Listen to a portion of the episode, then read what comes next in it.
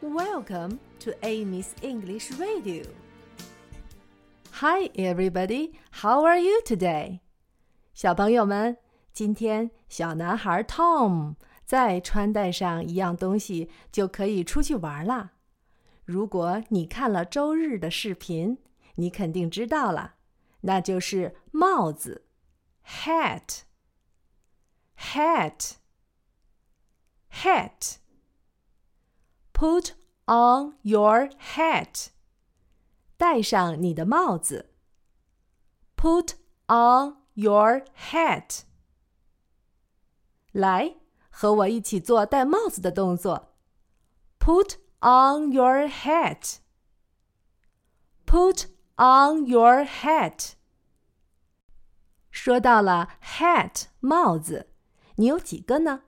是夏天戴的，还是冬天戴的，或者是春天和秋天戴的？别忘了，每次看到它们就指着它说 “hat”。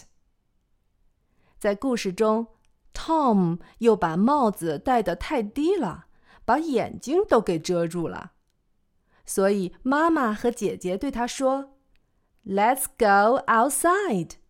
Hurry up.” Hurry up！我们一起出去玩吧，快点儿，快点儿！现在我们一起来唱，也可以做动作哦。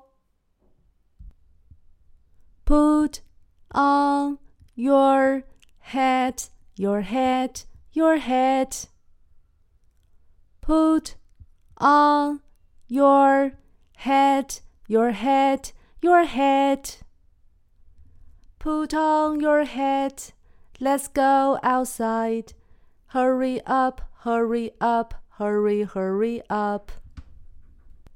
现在我们边做动作边唱吧。Put on your hat, your hat, your hat. Put on your hat, your hat your hat. Put on your hat. Let's go outside. Hurry up, hurry up, hurry, hurry up.